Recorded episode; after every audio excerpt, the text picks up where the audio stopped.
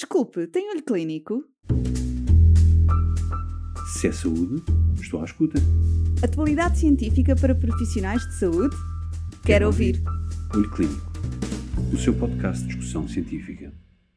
Olá, bem-vindos a mais um episódio do Olho Clínico, o podcast de discussão científica.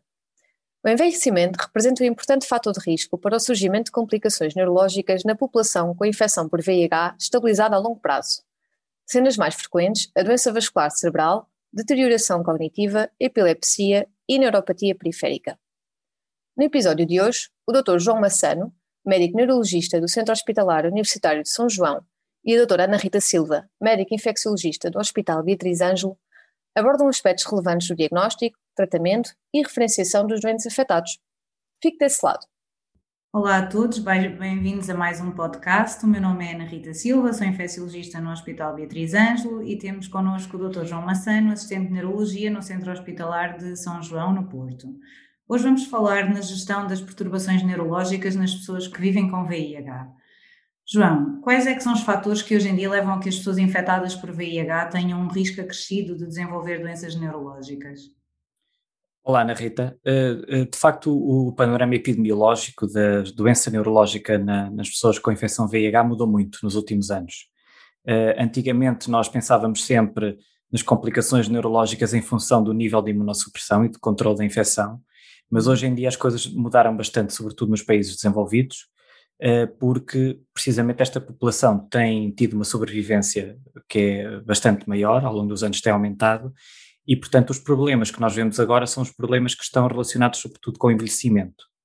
Uh, e ligados ao envelhecimento, uh, de facto, há, há, várias doenças neurológicas uh, que, portanto, trazem problemas que são relativamente agora específicos desta população, de certa forma, mas também que se aproximam muito mais da população geral que também está a envelhecer, no modo geral. É verdade, hoje em dia vemos muito menos aquela coisa típica das infecções oportunistas e, e muito mais associados, por exemplo, à, à, doença cardiovascular, não é?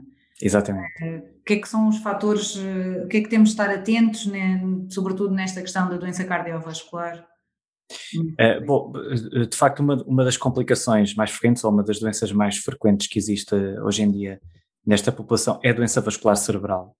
Uh, os fatores de risco que nós temos para a população uh, não infectada uh, aplicam-se também aos da população com, com infecção VIH, portanto, obesidade, lipidemia, o tabagismo, hipertensão arterial, diabetes mellitus, e a própria infecção representa por si só um, um fator de risco, portanto, controlar a infecção também é uma, é uma boa forma de diminuir o risco vascular.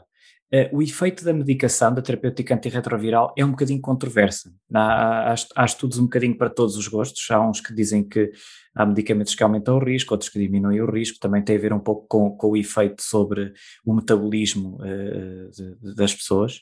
Uh, mas, mas, na realidade, portanto, nós acabamos por ter os mesmos uh, fatores de risco. o que é importante aqui em relação à doença vascular cerebral é pensar nela como pensamos na população geral. Portanto, se nós temos uma pessoa que aparece com sintomas da AVC ou da AIT eh, nas últimas 24 horas, é muito importante ativar a via verde AVC.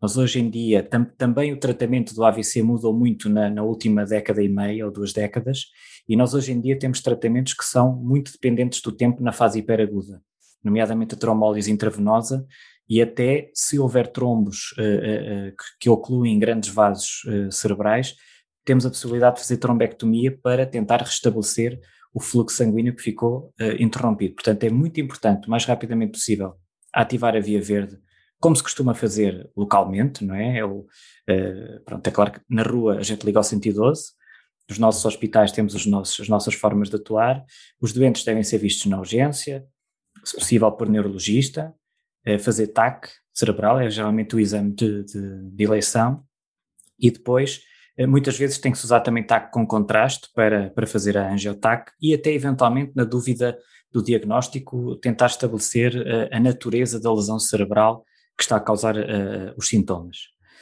A partir daí, os doentes devem fazer o tratamento habitual, internamento, tratamento hiperagudo, enquanto que se nós estivermos a lidar com alguém que teve sintomas, aparece na consulta e diz eu tive uma falta de força, sei lá, num braço durante uma semana, depois passou. Portanto, os sintomas que podem ser sugestivos da AVC. Uh, aí uh, tem que, o, o, ideal seria fazer uma ressonância magnética cerebral, porque apesar de tudo, nesta população uh, há alguns diagnósticos diferenciais que é preciso ter em conta e, portanto, a ressonância é sempre o ideal. Aqui já não há aquela urgência de fazer ataque. Diagnósticos e... diferenciais já agora, desculpe interromper, é que pensarias logo à cabeça numa pessoa com VIH? É, quadro no passado. Sim, claro, pronto é claro que, eh, apesar daquilo que dissemos ao início, que o panorama epidemiológico é muito diferente, nós, apesar de tudo, uh, ainda temos aqui algum risco acrescido de, de, das, das, próprias complicações associadas à, à, infecção, não é? Isso também vai depender muito do nível de imunossupressão que a pessoa tem, por muito estabilizada que, que, tenha, que, esteja, não é? Pronto. Uh, há, há, há, por vezes, já uh, leucoencefalopatias multifocais progressivas que se apresentam assim, sei lá, eventualmente uh, linfomas, uh, a tuberculose já não é assim tão frequente entre nós, apesar de tudo. Um, portanto, situações deste género, não é? Apesar de tudo, ficamos mais descansados com, com uma ressonância magnética do que com uma simples TAC. Depois, há, há, todo um estudo que é, um estudo etiológico do AVC, não é? Passa por fazer eletrocardiograma, ecocardiograma transtorácico, ecodoppler de artérias do pescoço, para tentar encontrar a, a causa, porque depois disso depende a instituição do, do, tratamento preventivo a partir daqui, portanto, a prevenção secundária. As pessoas na que têm. Nossa, sim, sim. Na nossa população VIH, isto é feito exatamente igual à população não infectada. Sim, sim. De maneira e tratamento. Sim, sim. Sim, daí a vantagem da ressonância, quer dizer, cobre-nos, eh, diz-nos exatamente se houve uma, uma lesão isquémica ou, ou, hemorrágica, geralmente isquémica é mais frequente, uh, como causa da, da, doença vascular cerebral, e depois permite-nos permite eliminar então os tais, os tais diagnósticos diferenciais e a partir daí fazemos todo o outro estudo que a gente faz na, na população geral também. Uh, e pronto, depois a partir daí é fazermos a, a prevenção habitual com antitrombótico, com estatina, uh, modificação do, do, estilo de vida na medida do possível, não é? no sentido de tornar a vida mais saudável, eliminar o tabaco, moderar o consumo de álcool, perder peso, fazer exercício físico, tudo aquilo que nós devíamos fazer, na realidade, qualquer um de nós. E hum, é algum desafio, ou consideras algum desafio hoje em dia a questão das interações medicamentosas que possam existir um, com os anticoagulantes, sobretudo, digo eu? Isto sim, sim, sim. Sim, na, na, desse ponto de vista, os, os novos uh, anticoagulantes orais são bastante mais vantajosos em relação à, à varfarina e ao cenocomarol, não há dúvida nenhuma, tem muito menos interações. Destes, aparentemente, uh, o melhor talvez seja o edoxabano, mas, mas, mas convém sempre verificar uh, com, com os instrumentos que temos ao nosso dispor qual, quais são as interações que, que possam existir, sem dúvida. Uh, depois, eh, é claro, há outras complicações que, que, são frequentes, que podem passar a existir mais frequentemente nestas populações. Uma delas é, são as alterações neurocognitivas. Eh, há, há, há, várias razões para haver deterioração cognitiva em alguém que tem uma infecção VIH, ou própria infecção cerebral direta pelo VIH, eh, que antigamente causava muito frequentemente demência. Nós hoje em dia já não vemos tantas pessoas com demência, mas vemos pessoas com uma deterioração cognitiva que é muito mais ligeira, eh, portanto, aquilo que a literatura anglo-saxónica chama o HAND, é? Um, o espectro de gravidade de facto é muito amplo e ainda há muita gente hoje em dia que tem deterioração cognitiva. Se nós fizermos uma ressonância magnética, são aquelas pessoas que têm um, um hipersinal difuso uh, na substância branca, nas, nas sequências no T2, no FLAIR, por aí fora. Uh, depois, as próprias intercorrências podem causar uh, deterioração cognitiva, mas hoje em dia mais o que nós vemos é deterioração cognitiva devido à própria doença vascular cerebral, sobretudo pequenos vasos associada aos fatores de risco vascular típicos, e uh, cada vez mais também doenças neurodegenerativas, particularmente a doença de Alzheimer, que é de longe a mais frequente. os medicamentos que nós temos que melhoram os sintomas, a melhoria é sempre muito modesta, na doença de Alzheimer.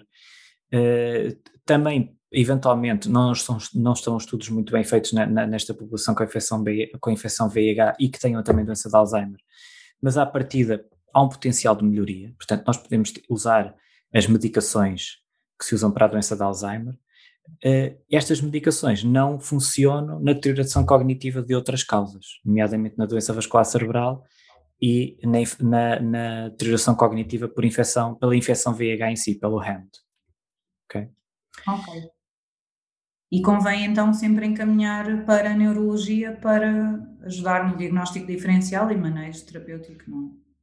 Sim, eh, se, aqui o ideal também é fazer ressonância magnética. Se nós virmos que são, se o perfil é, é, muito mais de uma pessoa que está lentificada, apática, acaba por se lembrar das coisas, tem mais dificuldade em lembrar, tem que tomar notas, precisa de algum tempo para pensar. Isso não é muito típico de uma doença de Alzheimer.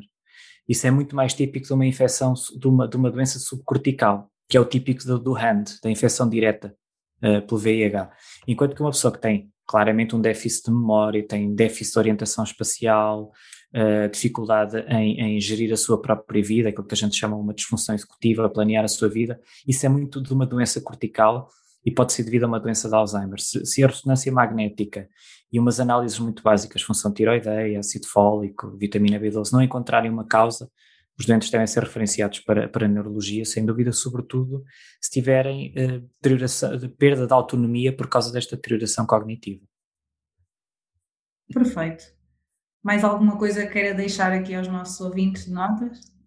Uh, há, há, mais duas complicações que são relativamente frequentes. Uma delas, aliás, é a mais frequente todas na, na população infectada por VIH, que é, que é a neuropatia periférica.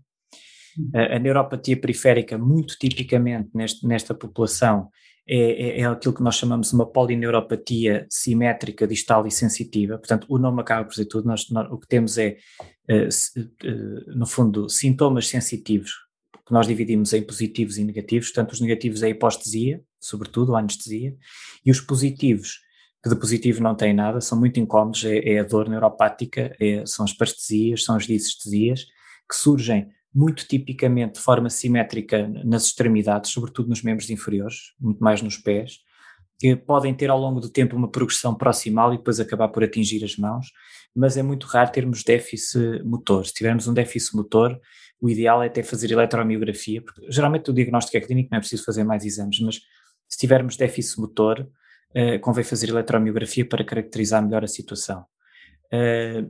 Uh, o tratamento é um tratamento que é puramente sintomático, mas uh, não é muito fácil.